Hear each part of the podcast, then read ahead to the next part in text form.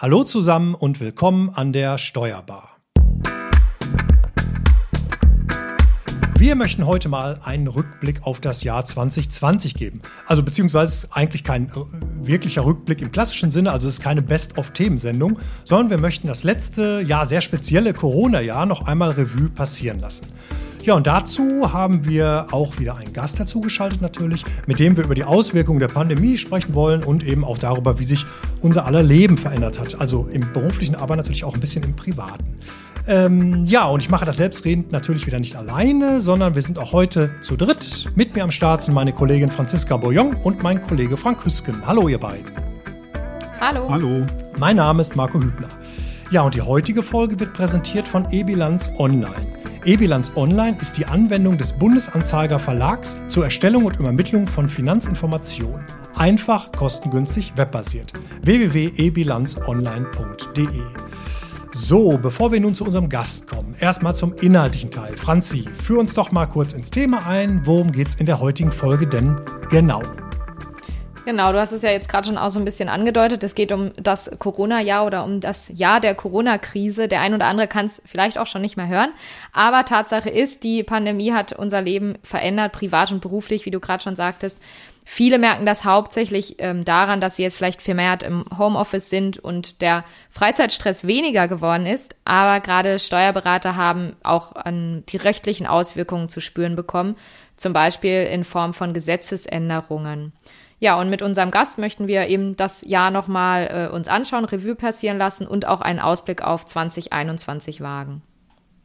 Ja, und wir freuen uns sehr auf unseren heutigen Gast, denn es ist Professor Dr. Frank Hechtner. Frank ist eigentlich ein Ruhrgebietsgewächs, denn er studierte bis 2004 Wirtschaftswissenschaft an der Ruhr-Universität in Bochum. 2005 zog es ihn dann für viele Jahre an die Uni Berlin, wo er am Lehrstuhl für Betriebswirtschaftslehre promovierte und sich auf betriebswirtschaftliche Steuerlehre spezialisierte. 2018 übernahm Frank den Lehrstuhl für Betriebswirtschaftslehre an der TU Kaiserslautern. Und schließlich in diesem Jahr 2020 folgte er dem Ruf auf den Lehrstuhl für betriebswirtschaftliche Steuerlehre an der Friedrich-Alexander-Uni in Erlangen-Nürnberg. Ja, die Forschungsschwerpunkte von Frank liegen im Bereich der Steuerwirkungsanalyse, der ökonomischen Analyse des Steuerrechts, der Analyse von Bürokratie und Steuerbefolgungskosten sowie der Untersuchung von Steuerkomplexität. Ja, und heute freuen wir uns sehr über Franks virtuelle Rückkehr zu den Wurzeln ins Ruhrgebiet. Hallo Frank, schön, dass du da bist. Ich grüße hallo. euch, hallo.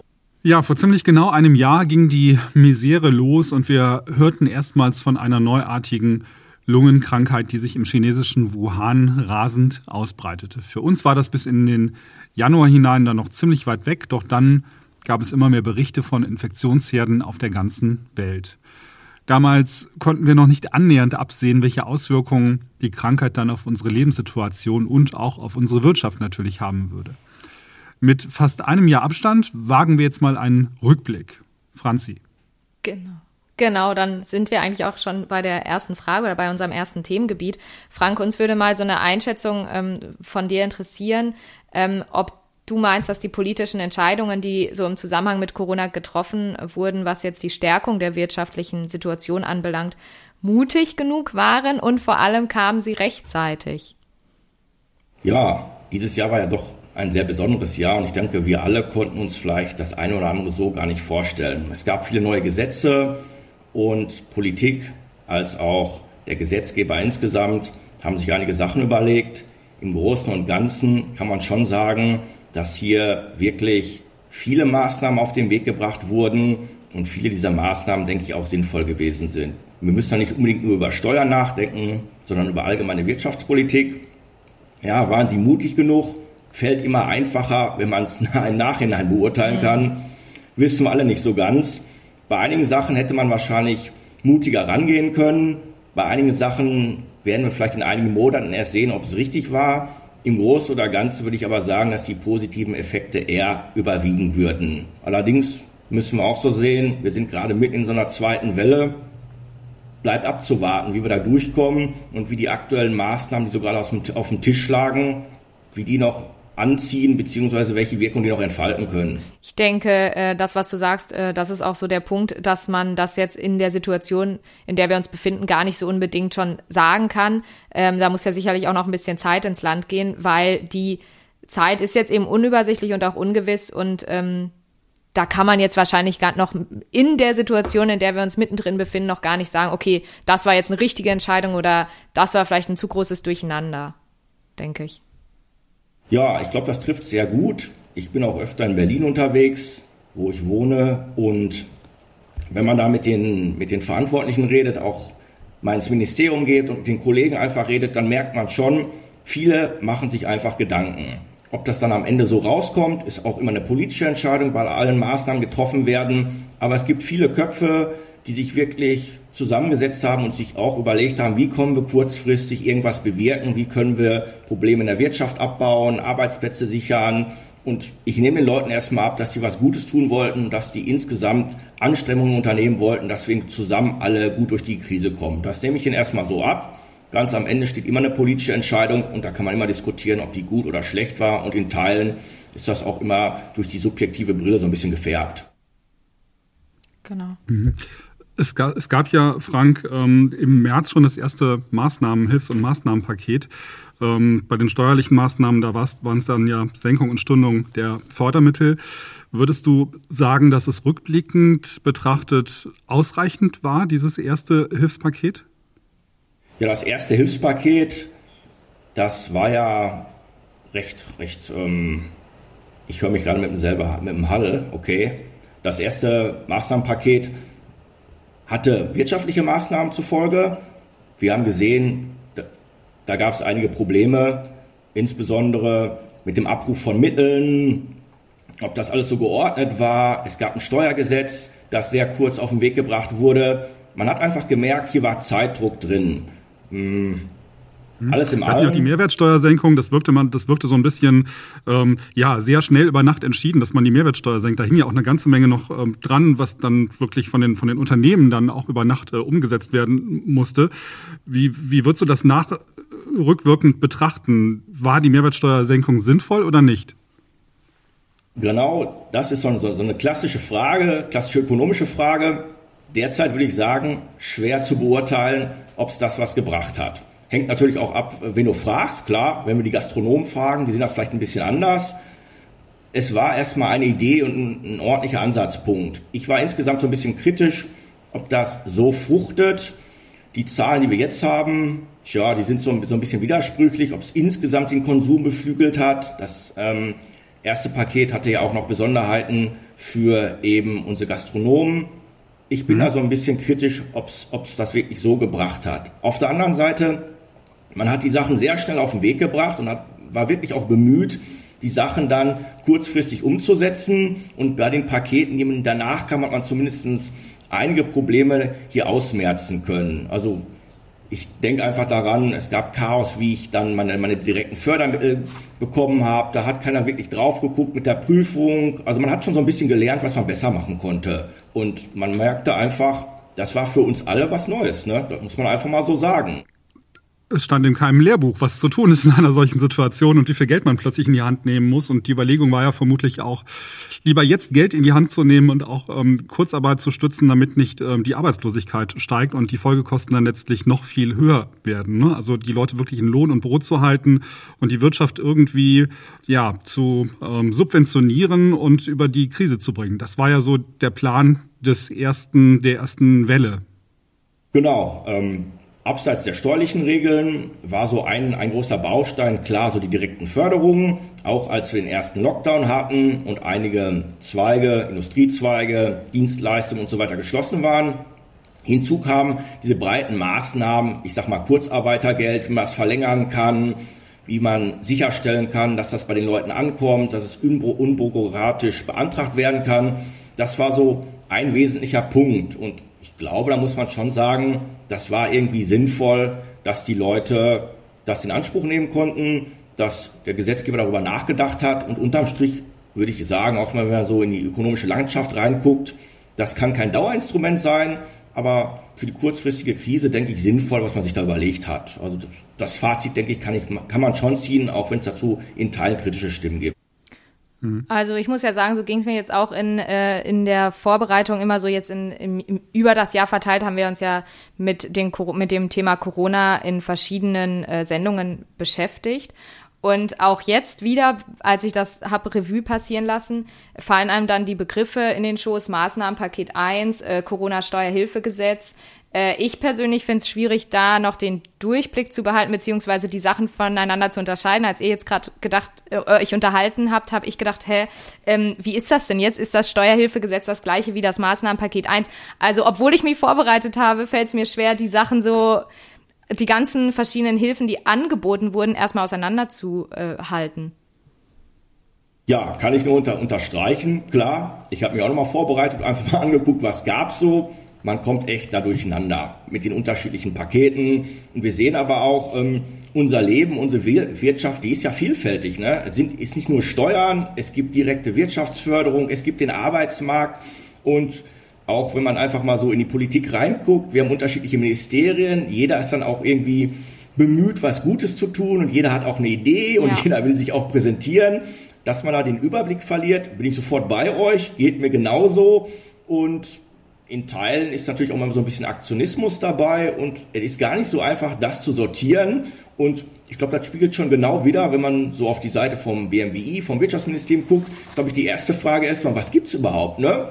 Für einen Solo-Selbstständigen, für ein großes Unternehmen, für ein Verbundesunternehmen, für einen Konzern, für einen Arbeitnehmer. Also erstmal einen Überblick zu bekommen, auch das ist schon irgendwie eine Leistung, das erstmal rauszubekommen. Vielleicht können wir ja auf ein, zwei Punkte noch eingehen. Also zum einen hatte ich noch dieses Antragsformular der Finanzverwaltung. Ähm, da gab es ja verschiedene Steuererleichterungen, die ähm, äh, ja da drin äh, behandelt wurden, beziehungsweise die man ähm, in Anspruch nehmen konnte. Vielleicht kannst du dazu noch was sagen. Welche, welche Erleichterungen sind das denn genau?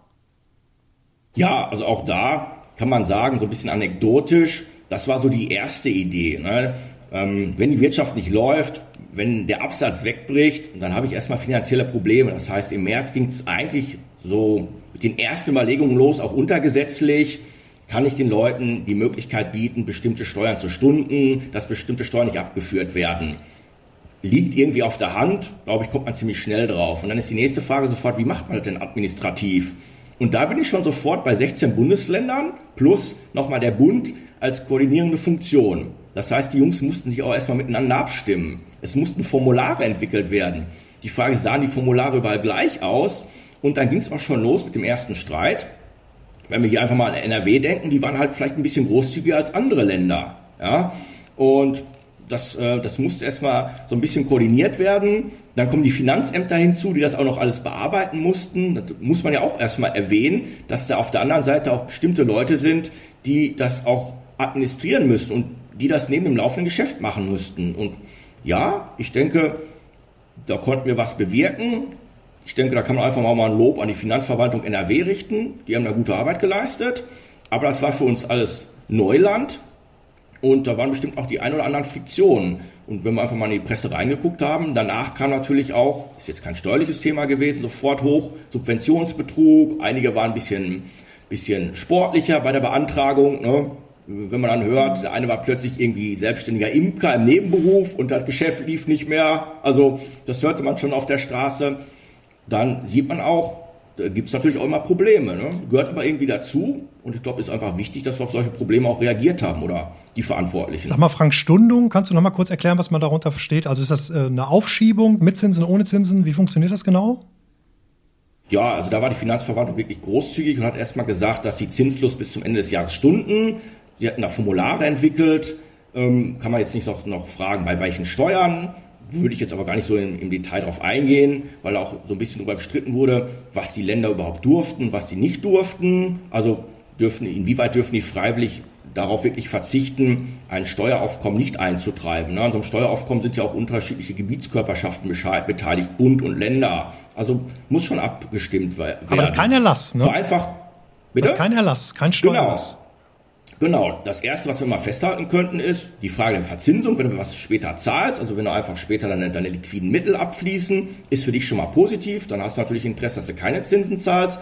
Und ähm, das Beste ist natürlich, dass du es gar nicht zahlen musst. Und es ist natürlich klar, dass der Staat darauf geachtet hat, dass er es erstmal zeitlich rausschiebt und nicht erlässt. Ne?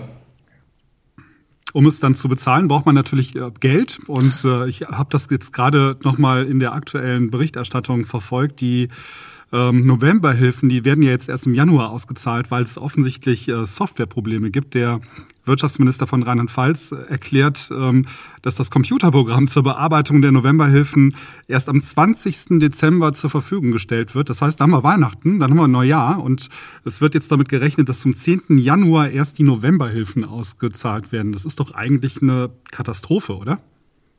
Ist, glaube ich, eine Katastrophe, wenn du den fasst, der sagt, ich brauche jetzt dringend Geld, ich brauche Cash, ich habe keine Einnahmen, ich bin Solo-Selbstständiger, was auch immer. Auf der anderen Seite, bei dem ersten Masterpaket, Freund von mir hat auch welche beraten, habe ich mir anschauen können, wie der zwei Stunden wirklich in so einer Warteschlange hing online, bis er endlich dran war. Dann konnte er die Sachen eingeben. Wenn ich an Berlin gedacht habe, allein technisch mehrere hundert Millionen, also wenn ich mir so das selber vorstelle, ne, wenn ich mal eine Rechnung zahle, äh, da mussten mehrere hundert Millionen jetzt innerhalb von ein paar Tagen mit Überweisung an bestimmte Empfänger gezahlt werden. Also das ist technisch alles nicht so einfach. Klar, ähm, wenn man den Leuten helfen aber die Abschlagszahlungen, die Abschlagszahlungen sind ja schon zu 90 Prozent raus. Das sind aber auch nur 10.000 Euro gewesen. Das macht natürlich für einen Selbstständigen ist das so ein Tropfen auf den heißen Stein. Da macht er natürlich nicht so wahnsinnig viel mit. Also das Geld konnte offensichtlich ausgezahlt werden. Und man stellt sich ja schon die Frage, es war doch eigentlich jetzt von der ersten bis zur zweiten Welle genügend Zeit, das zu koordinieren. Und es war doch eigentlich auch klar, dass nochmal eine zweite Welle äh, kommen würde. Ist da die Frage ähm, äh, zu mutig, ob das ähm, ein Skandal ist? Also normalerweise hätte es doch eigentlich, müsste es doch eigentlich jetzt laufen, oder? Ja, Skandal würde ich jetzt nicht sagen, aber ich glaube, das habe ich auch mir, an, mir persönlich gemerkt. So im Sommer hatten wir alle so die, das Gefühl, sieht gut aus. Ne? Jetzt könnte man sich echt fragen, warum hat man nicht im Sommer genau explizit sich darauf vorbereitet, ne? dass man sagt, naja, vielleicht brauchen wir im November oder Dezember nochmal weitere Soforthilfen. Und ähm, kann man schon kritisch hinterfragen, ähm, unterstreiche ich sofort. Sehen wir auch, es gab die Novemberhilfe, okay, wir erinnern uns noch an die Kanzlerin, die hat von einem Monat geredet, jetzt sind wir schon im Dezember. Es kann sein, dass wir den Januar auch noch brauchen, dann gibt es vielleicht eine Januarhilfe. Ähm, dass das vielleicht etwas längerfristig ist und dass man da vielleicht hätte ein bisschen längerfristig drüber nachdenken können, wie man das administriert, bin ich sofort bei dir. Woran unterscheiden sich denn jetzt das erste und das zweite Maßnahmenpaket? Was ist denn im zweiten Maßnahmenpaket noch ergänzend enthalten? Im zweiten Maßnahmenpaket wurde insbesondere jetzt überlegt, dass wir hier sehr pauschal den Unternehmen helfen können, indem die einfach vom Umsatz einen pauschalen Prozentsatz bekommen. Das gab es so beim ersten Maßnahmenpaket nicht. Ist auch echt ein Novum, muss man mal ganz ehrlich sagen. Ne? Euer Laden ist im November zu und da sagt der Gesetzgeber jetzt, vom, vom, vom Himmel fällt so ein bisschen Geld in Höhe von 75 Prozent, was ihr im Umsatz im letzten Jahr, im letzten Jahr dann in dem entsprechenden Monat gehabt habt. Das ist schon ein Novum, da wird viel Geld in die Hand genommen. Ich denke aber auch, der Gesetzgeber, dem war es halt bewusst, dass er irgendwann in verfassungsrechtliche Risiken reinläuft, wenn er uns alle einschränkt, ähm, den wirtschaftlichen Handel abwürgt und da nicht ja, für ausreichende Kompensation sorgt. Also diese, diese pauschale ähm, Hilfe in Abhängigkeit vom Umsatz. Wir müssen auch nur daran denken, Umsatz ist jetzt nicht gleich Gewinn, Ertrag und so weiter. Ne? Das ist erstmal nur die Bruttogröße, was, was bei uns reinkommt, war schon ein Novum.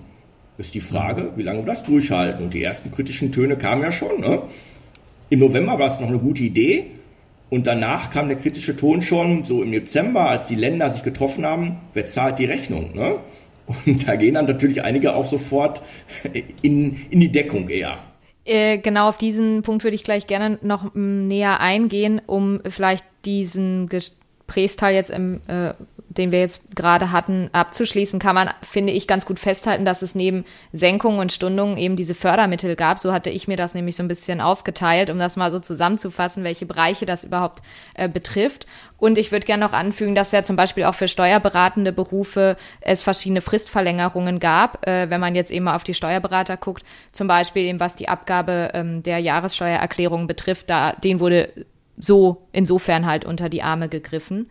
Äh, um jetzt auf dieses Thema nochmal, was du jetzt gerade angesprochen hattest, einzugehen, ähm, war äh, eine Frage, die wir uns so notiert hatten, wie lange sich der Staat Subventionen in so einer großen Ordnung überhaupt leisten kann. Weil das ist uns, glaube ich, im Frühjahr auch allen schon so gegangen, wenn man sich da diese ja, großen, diese Zahlen oder diese äh, Beiträge, die ausgezahlt wurden, in dieser Größenordnung angeguckt hat, war das schon äh, immens. Ja, kann ich nur unterstreichen. Wer sich mal sein eigenes Konto anguckt und dann diese Zahlen hört, kann er sich fast gar nicht vorstellen. Und einfach nochmal das äh, Beispiel von gerade eben. Ich habe es mal in Berlin verfolgt. Allein die Zahl, wie viel Geld man innerhalb von ein paar Tagen an die Leute überwiesen hat, enorm. Wir haben jetzt diese Woche die Haushaltswoche gehabt im Bundestag. Da wurde auch wieder eine Neuverschuldung überlegt von 150 Milliarden mal ebenso. Ja, dass das notwendig ist und es gab Zeiten, wo wir irgendwie probiert haben, dass wir einen ausgeglichenen Haushalt hatten und dass wir vielleicht Schulden abbauen konnten. In Teilen sinnvoll, klar, zur, zur Stützung, aber das kann jetzt nicht eine endlose Rallye werden, dass wir uns immer verschulden, sondern wir müssen, glaube ich, ehrlicherweise auch sagen, das Geld muss auch effizient eingesetzt werden. Meinst du denn, dass äh, dadurch wenigstens diese große Welle an Insolvenzen äh, ausbleiben wird, die man befürchtet? Ja, das ist ja eigentlich noch recht unklar, weil wir ja so ein Moratorium haben und einige sagen, okay, das kommt ja erst noch. Mhm. Völlig offen, völlig offen, wie, wie lange es weiterläuft. Ich bin davon überzeugt, bei einigen hat es was gebracht.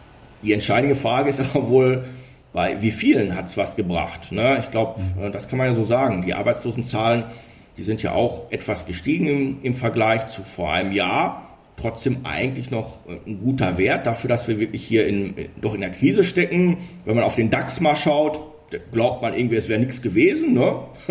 Also insofern mh, hm, so ein bisschen unklar. Und man darf, ich denke, da darf man auch nochmal sagen, nicht vergessen, nächstes Jahr ist ein Wahljahr. Ne? Da fällt es auch immer so ein bisschen schwierig zu sagen, was ist jetzt wirklich so von der ökonomischen Vernunft getrieben und was ist vielleicht schon so ein bisschen perspektivisch mhm. getrieben, dass nächstes Jahr Wahljahr ist und sich ähm, die Leute natürlich auch ein bisschen gut präsentieren wollen. Mhm. Wann macht das denn, ähm, weil du das gerade sagtest mit den Insolvenzen, ähm, äh, die Sinnhaftigkeit dahinter so ein bisschen in Frage gestellt hast? Ähm, wann macht es denn überhaupt Sinn und wann eben auch nicht. Diese Frage sollte man sich ja auch stellen. Aber äh, meiner Überlegung nach, ähm, dadurch, dass eben so schnell ähm, reagiert wurde und so schnell mit Geldern den Unternehmen und Betrieben und Selbstständigen unter die Arme gegriffen wurde. Es bleibt ja auch gar keine Zeit, um jetzt im Einzelnen zu prüfen, äh, macht es jetzt für diesen Betrieb überhaupt noch Sinn, überspitzt formuliert, äh, dem da durch die Krise zu helfen oder eben auch nicht. Genau, ähm, bei dem ersten Maßnahmenpaket so im, im Februar, März, wo wir aber wirklich über Milliarden gesprochen haben und wenn man da an die entsprechenden Gesetze ähm, denkt oder an die Stabilisierungsfonds, da standen natürlich Überlegungen drin. Also man wird der Lufthansa keine Milliarden gegeben haben, wenn man denkt, okay, nächstes Jahr gibt's die am genau. Markt nicht mehr. Ich glaube, da brauchen wir nicht drüber zu reden. Ne? Macht auch Sinn. Ich glaube, dass diese Prüfung beim Solo-Selbstständigen, dem man vielleicht 10.000 Euro gibt, ein bisschen anders ausfällt dass man da vielleicht auch ein bisschen großzügiger rangeht und vielleicht auch so ein bisschen damit die Hoffnung verbindet, der kommt schon irgendwie ein bisschen durch. Oder nicht nur ein bisschen, sondern der überlegt das, der schafft das, vielleicht auch mit persönlichem Einsatz oder weil er wirklich privat noch was zuschießen muss. Und da sieht halt eben so eine Prüfung anders aus als beim Großkonzern, muss man ganz ehrlich so sagen. Ja. Aber gerade bei der Lufthansa ist es natürlich schon ein bisschen schwierig, finde ich. Die haben wirklich ähm, ja, Milliarden ähm, Subventionen bekommen und ähm, entlassen jetzt 29.000 Mitarbeiter. Das finde ich schon extrem schwer vermittelbar, ähm, gerade wenn man jetzt dann klein, kleine Unternehmer hat, die immer noch nicht ihr Geld aus dem zweiten, aus den Novemberhilfen haben und dann noch bis Januar warten müssen. Das ist, äh, da stellt sich mir dann die Frage, ist es sinnvoll, große Konzerne in dieser Größenordnung ähm, zu subventionieren, ohne dass der Staat dann auch wirklich diese Gelder an Bedingungen knüpft, wie zum Beispiel den Erhalt von Arbeitsplätzen. Ja, das war ja wirklich ein Punkt, der heiß diskutiert wurde, auch wer in den Aufsatz, Aufsichtsrat geht, wer da letztendlich mit Entscheidungen zu treffen hat. Ich kann die Diskussion nicht auflösen. Ich denke, unterm Strich war irgendwie klar, die Dienstleistung, das Produkt, was die Lufthansa anbietet, wird derzeit sehr wenig nachgefragt. Hm. Ja, also insofern ja, ist irgendwie ziemlich offen, ja, ist, glaube ich, ziemlich offen, dass ähm, dieses Aber warum, warum steckt man so viel Geld rein? Die Veranstaltungsbranche liegt ja auch am Boden. Dann könnte man sagen, naja gut, die müsste man jetzt eigentlich auch genauso, ähm, genauso stark stützen wie eine Lufthansa. Vollkommen richtig. Ähm, ich will dieses Wort eigentlich ungern verwenden. Manche fangen an mit systemrelevant und deutsche Fluggesellschaft. Das ist natürlich irgendwie so ein Aspekt, der auch wohl immer mit dahinter steckt. Aber unterm Strich, mit oder ohne Subvention, haben wir gesehen, dass so ein Großkonzern wie Lufthansa genau dasselbe macht, wie vielleicht andere kleinere Unternehmen oder ein kleiner Handwerker, der fünf Angestellte hat, wo gerade keine Nachfrage ist, die, die schrumpfen, die verkleinern. Ne? Das muss man mhm. also in der ökonomischen Wirkung genauso sehen. Ich denke, man, man hat da so ein bisschen natürlich auch die Angst, dass dann von einem Arbeitgeber sehr viele zugleich entlassen werden. Wir haben gehört, dass bei der Lufthansa extrem viele auch auf Kurzarbeiter äh, auf Kurzarbeit sind und Kurzarbeitergeld kriegen. Das subventionieren wir ja auch. Also ja, kennen wir irgendwie too big to fail vielleicht? Ich weiß es nicht. Ähm, mhm. Man hat da Geld reingepumpt und wir haben alle mitgekriegt, dass es vielleicht doch nicht so ganz reicht oder die logischerweise schrumpfen. Ne? Ähm, was jetzt irgendwie auch nicht überraschend ist. Wer fliegt gerade zurzeit groß? Klar. Wie lange kann sich der Staat denn Subventionen in dieser Größenordnung überhaupt leisten? Ja, das ist eine gute Frage. Und die andere Frage, ich finde, die man auch ganz fair einfach mal ansprechen sollte, ist, mh, hm, das ist ja auch ein Wettbewerbsargument, ne? Auch ein Wettbewerbsargument zwischen den Staaten, dass ich plötzlich mhm. darüber ähm, meine Unternehmen subventioniere. Ich denke, diese Frage wird verstärkt Anfang des Jahres aufkommen, hängt auch davon wohl ab, wie gut wir durchkommen. Man sagt, im Januar oder Februar werden die Zahlen deutlich senken. Man hat den Haushalt für nächstes Jahr auf den Weg gebracht mit einer enormen Neuverschuldung. Ich denke, so ab Februar, März wird man diese Frage vielleicht nochmal deutlich, deutlich kritischer ja, diskutieren, wie es da einfach weitergeht. Wir haben jetzt äh, über viele Themen gesprochen, ähm, wo wir alle immer sagen müssen, gut, da kennen wir die Antwort noch nicht zu. Da muss noch, äh, müssen noch ein bisschen, äh, ein paar Wochen oder auch Monate ins Land gehen, um das beantworten zu können. Ähm, um sich nochmal auf das, ähm, ja, auf die andere Seite vielleicht zu konzentrieren. Welche Lehren kann man jetzt deiner Meinung nach aus dieser großen Krise, die die Pandemie verursacht hat, ziehen? Ich denke da an so Schlagwörter wie äh, das Tempo, in dem die Politik reagiert hat. Äh, auch die Einfachheit von Hilfen ist ja vielleicht auch ein bisschen plakativ ausgedrückt, aber äh, trotzdem wurde eben, du hast vorhin gesagt Aktionismus, aber es wurde eben viel äh, schnell auch in die Tat ab, äh, umgesetzt und Bürokratie abgebaut in dem Sinne, als dass großflächig Hilfen angeboten äh, wurden. Sind das Punkte, wo du auch sagst, ja, ähm, das hat vielleicht die Pandemie Gutes sogar mit sich gebracht? Ja, ich glaube, vom Großen bis zum Kleinen, es gibt da einfach Punkte. Ich denke einfach mal an, an, an mich ganz persönlich. Ne? Also als jemand, der in der Universität arbeitet, kenne ich immer den Spruch, was alles nicht geht, Gremienarbeit, wo wir vor Ort sein müssten das ging jetzt doch irgendwie schon. Ne? Es gibt Online-Tools und so weiter. Eine zweite Lehre, finde ich, die man einfach mal mitnehmen könnte, ist, man kann über viele Sachen diskutieren und im Nachhinein kann man auch sagen, A war gut oder B war nicht so gut. Aber in Teilen braucht es auch erstmal Mut oder hm, die Risikobereitschaft, ein paar Sachen einfach zu entscheiden. Ja, im März war das für uns alle neu. Und da mussten wir einfach mal Sachen auf den Weg bringen. Ob es der Lockdown war, kann man drüber reden, ob der in dieser Form gerechtfertigt war, die Unterstützung hilft. Aber da sage ich einfach mal, man muss mal machen. Und dann müssen wir mal gucken, wie das wirkt und dementsprechend nachadjustieren. Aber da muss man letztendlich auch ähm, offen sein für, für neue für neue Problemlösungen und die auch einfach mal ausprobieren und vielleicht auch nicht immer sofort den Zeigefinger zu heben, das geht administrativ nicht oder da müssen wir noch die fünf Prüfungen zwischenschalten, sondern man muss da einfach mal kreativ was Neues probieren. Und ich glaube, bei den Hilfen am Anfang hat man probiert, eben so einen Weg zu gehen. Und es ist ja bezeichnend, dass jetzt bei den, bei den November- oder Dezemberhilfen jetzt die, die Steuerberater zwischengeschaltet wurden, die letztendlich auch was prüfen sollten. Übrigens, wie du angesprochen hattest, ist das ja der Grund, warum die gerade wirklich völlig überlastet sind und gesagt haben, wir brauchen einfach mehr Zeit für unser, für unser normales Geschäft. Ne?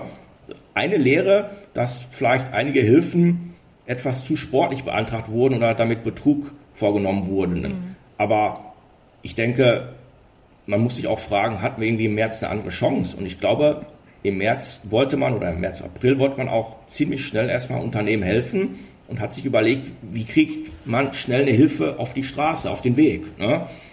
Insofern bin ich immer so ein bisschen zurückhaltender zu sagen, es war irgendwie alles schlecht, man hätte alles besser machen können. Ähm, man muss immer selber daran denken, wie hätte man selber reagiert oder welche perfekten Lösungen hätte man selber in der Schublade gehabt. Ja. Und ich glaube, viele von uns hatten eben diese perfekten Lösungen nicht in der Schublade, sondern haben sich ad hoc Gedanken gemacht. Was kann und man machen? Man möchte auch nicht tauschen und äh, Selbstentscheidungen treffen. Ne? Es ist immer einfach zu sagen, ja, stelle ich mir anders vor.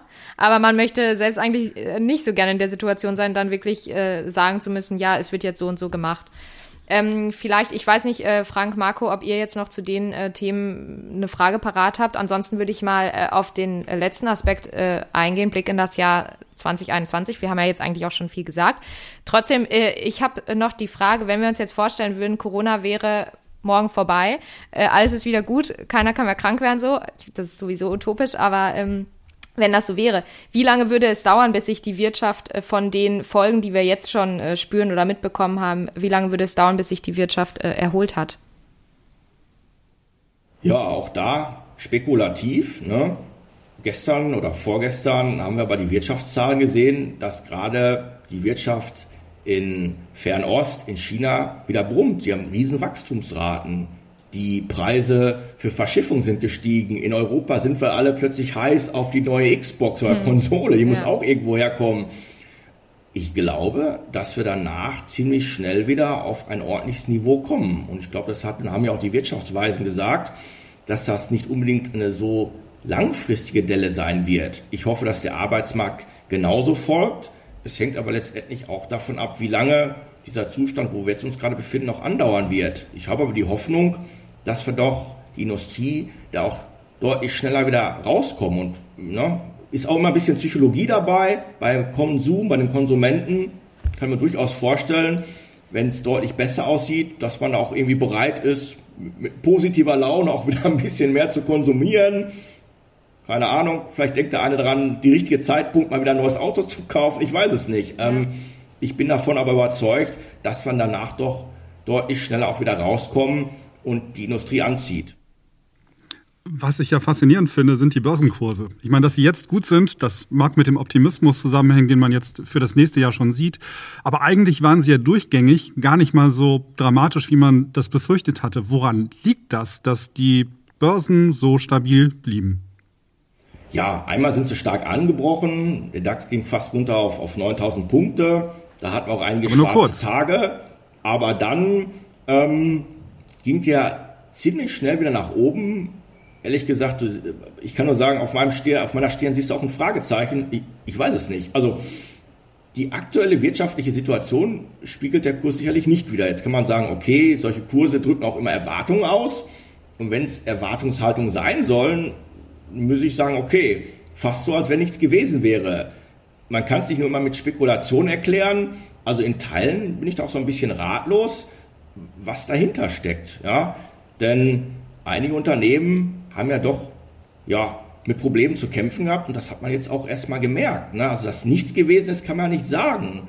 Insofern ja, aber ich denke schon, hoffe ich, dass also ich glaube schon, dass es auch eben, wie der Frank sagte, damit zu tun hat, dass, dass die Börse immer geprägt ist vom Blick in die Zukunft und von Hoffnungen. Und das kennt man ja auch von sich selber. Ja? Also wir sitzen ja auch hier und denken eigentlich die ganze Zeit, wir sind eigentlich alle in so einem Schwebestand, wo wir denken, es müsste ja jetzt langsam mal vorbei sein, weil der Impfstoff kommt langsam. Also es sind immer irgendwelche Nachrichten, die das Ende herbeisehen.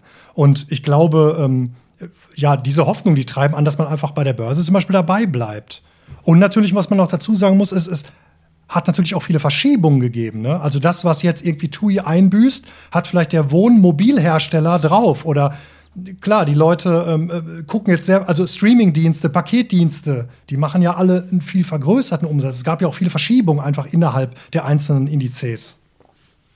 Ja, also kann ich dir nur voll und ganz zustimmen. Wenn ich mir die Lufthansa angucke, die hat gelitten, auch beim Aktienkurs. Aber es gibt andere Sachen, Post, DHL, ähm, Delivery, Hero, keine Ahnung, was derzeit stärker nachgefragt wurde. Und im, im Durchschnitt haben wir irgendwie nichts gesehen. Aber ja, es stimmt, einige ähm, haben da auch Federn gelassen. Ne? Also der Kurs kann jetzt nicht nur durch BioNTech und alle anderen erklärt werden, sondern es gab auch einige, einige Gewinner. Und ähm, ich glaube sogar die Lebensmittelindustrie ne, hat so ein bisschen zugelegt. Also irgendwie, wir haben alle, können alle nicht ins Fitnessstudio, was machen wir? Dann kochen wir lieber und setzen ein bisschen Bauchspeck an. Ähm, es gibt also einige Branchen, die davon profitiert haben, keine Frage. Ne? Gewinner ja. und Verlierer, genau, wie wir ja. das vorhin angesprochen haben, ja. Okay, Fazit. Wer möchte? Fazit. ja, Frank, ja, sag doch mal dein Fazit. mein Fazit ja. ist, es gab vieles in diesem Jahr, was ich mir nicht vorstellen konnte, so in dieser Form. Über viele Sachen habe ich erstmalig neu nachgedacht. Ich habe auch gelernt, wie man vielleicht kreativ nochmal auf einige Probleme eingeht, Lösungen findet. Und mein Fazit ist, wenn ich den Börsenkurs nehme, es bleibt die Hoffnung, dass es besser wird. Zweifelsohne, ich glaube, die nehmen wir alle mit. Ja. Ich nehme einige Bereiche mit, wo ich sage, da habe ich was gelernt in Sachen Digitalisierung, das möchte ich mitnehmen, das möchte ich nicht mehr missen. Und da kann ich auch wirklich positive Effekte rausziehen, ob es Homeoffice ist, wie ich digital in einer veränderten Arbeitswelt auch mit meinen Kollegen, mit den Studierenden arbeiten kann. Also ich nehme mit, so eine Krise ist vielleicht nicht so schön, bitte überleg dir doch, welche positiven Sachen wir haben, die was gebracht haben, auch wenn die nur vereinzelt auftraten. Und die möchte ich gerne behalten und mitnehmen und damit in ein hoffentlich gutes, schönes, neues 2021 zu starten, wo ich eben diese positiven Sachen dann auch umsetzen kann. Und dann ist das vielleicht eine Episode, die wir allen mal irgendwann mal unseren Familienmitgliedern, unseren Kindern erzählen können wie jeder von uns da durchgekommen ist und welche positiven Sachen wir da vielleicht raus mitnehmen konnten und rausschöpfen konnten. Okay, sehr schönes Fazit. Habt ihr noch was an Fragen? Sind wir, glaube ich, relativ gut durch, ne? Genau, ich, äh, ich kann mich da, ich, um das vielleicht noch kurz anzuführen, ich kann mich da nur anschließen, gerade was die, äh, was die Arbeitsumgebung äh, anbelangt. Das ist so der Aspekt, der mich am meisten betroffen hat. Das hätte ich mir vor einem Jahr nicht vorstellen äh, können, gerade wenn es ums Homeoffice geht ähm, war ich immer nicht so ein extremer Freund von, kam man ja in diesem Jahr aber nicht drum rum. Und auf jeden Fall habe ich da ja auch gelernt, okay, äh, das hat auf jeden Fall auch Vorteile und die Arbeit funktioniert auch so, ne? Also man, man kriegt es trotzdem hin. Es, äh, es geht weiter, es muss weitergehen und man muss das Beste dann daraus machen. Und wenn man nochmal vielleicht auf die Steuerberatung jetzt äh, in diesen schweren Zeiten ähm, schaut, dann äh, finde ich, äh, bezogen auf dieses Jahr interessant, dass äh, ja auch festgelegt wurde in NRW zumindest, äh, dass Steuerberatung ein systemrelevanter Beruf ist und eben auch bleibt, diese Beratung oder auch diese Leistung Priorität hat und sicherlich auch äh, die Steuerberater das Thema äh, Homeoffice oder auch Beratung in schwierigen Zeiten noch äh, länger begleiten wird. Genau. Definitiv. Ich habe noch eine abschließende Frage, Frank. Ähm, es gibt ja jetzt diese Fristverlängerung für die steuerberatenden Berufe. Da gab es vereinzelt Kritik von den Verbänden, dass die Frist zu kurz ist. Wie würdest du das einschätzen? Ja, also ich glaube, ich hätte sie auch deutlich großzügiger gewählt. Ich sehe da jetzt nicht so, ehrlich gesagt, das Problem. Und wie Franziska gesagt hat, ähm, man hat die, äh, die Steuerberater, die steuerberatenden Berufe, Rechtsanwälte und so weiter auch jetzt für die Corona-Maßnahmen mit ins, ins Boot genommen, dass das alles noch ein bisschen besser administriert werden kann. Ich hätte damit überhaupt kein Problem gehabt. Ich sehe das weder als fiskalisches Risiko noch, dass dann die Arbeitslasten in den Finanzämtern zu völlig untypischen Zeiten anfallen. Also meiner Meinung nach wäre das auch wegen so ein Signal mal einfach ein dickes Danke zu sagen, dass wir uns auch auf, auf die jetzt verlassen können. Und da wäre meine persönliche Empfindung immer, bisschen mehr Zeit, ich habe damit überhaupt kein Problem oder einen Monat mehr. Ich, ich sehe nicht, was das irgendwie schädlich auslösen könnte. Und hm. ähm, wer weiß, was im Januar oder Februar noch passiert, wo wir ohnehin wieder mehr Zeit brauchen. Also äh, genau. Frank, wäre ich sofort bei dir gewesen. Okay. Ja, gut. Okay, ich würde sagen. Von meiner Seite, ich habe keine Fragen. Alles mehr. klar, dann sind wir so halbwegs durch. Ja, erstmal vielen Dank, Frank. Sehr tolles Gespräch, hat sehr viel Spaß gemacht. Ähm, ja, damit sind wir jetzt quasi am Ende der Sendung. Jetzt ist die Frage, äh, kann doch mal jemand sagen, was finden unsere Lehrer in den Shownotes? Äh, unsere Lehrer, genau. unsere Hörer in den Shownotes. Ja, ist richtig. Leser, Leser und Hörer, es ja. stimmt beides in dem Falle. Äh, ja, neben anderen äh, Links zu Beiträgen, die wir ähm, nochmal mit reinpacken, ähm, möchte ich nochmal ähm, auf den ESTG-Kommentar hinweisen äh, aus dem Hause NWB, der äh, in der Neuauflage Mitte März 2020 2021 erscheint. Und da ist die neue Corona-Gesetzgebung natürlich mit drin. Das ist jetzt auch schon in der Online-Fassung der Fall und dann auch in der kommenden Printausgabe. Und noch der Hinweis auf nwb.de im Allgemeinen und auch die Datenbank. Ähm, da findet ihr viele Themenseiten mit Beiträgen, Arbeitshilfen und auch weiteren Informationen äh, zum Thema Corona. Okay, ja, super. Okay, ja, dann an unsere Hörer, nicht Leser, sondern unsere Hörer. Ähm, ja, wir freuen uns wie immer über Kommentare, wenn es euch gefallen hat.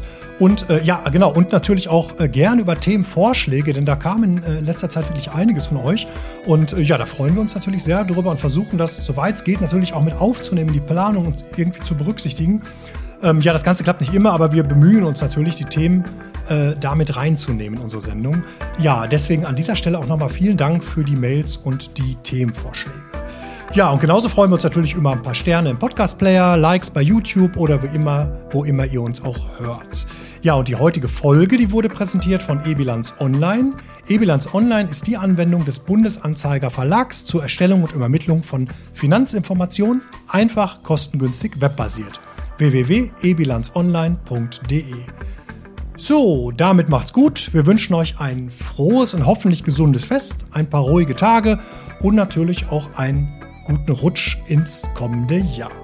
Und äh, ja, dann hören wir uns hoffentlich in 2021 wieder. Bleibt gesund und schaut zusammen. Tschüss. Tschüss, frohe Ciao. Weihnachten.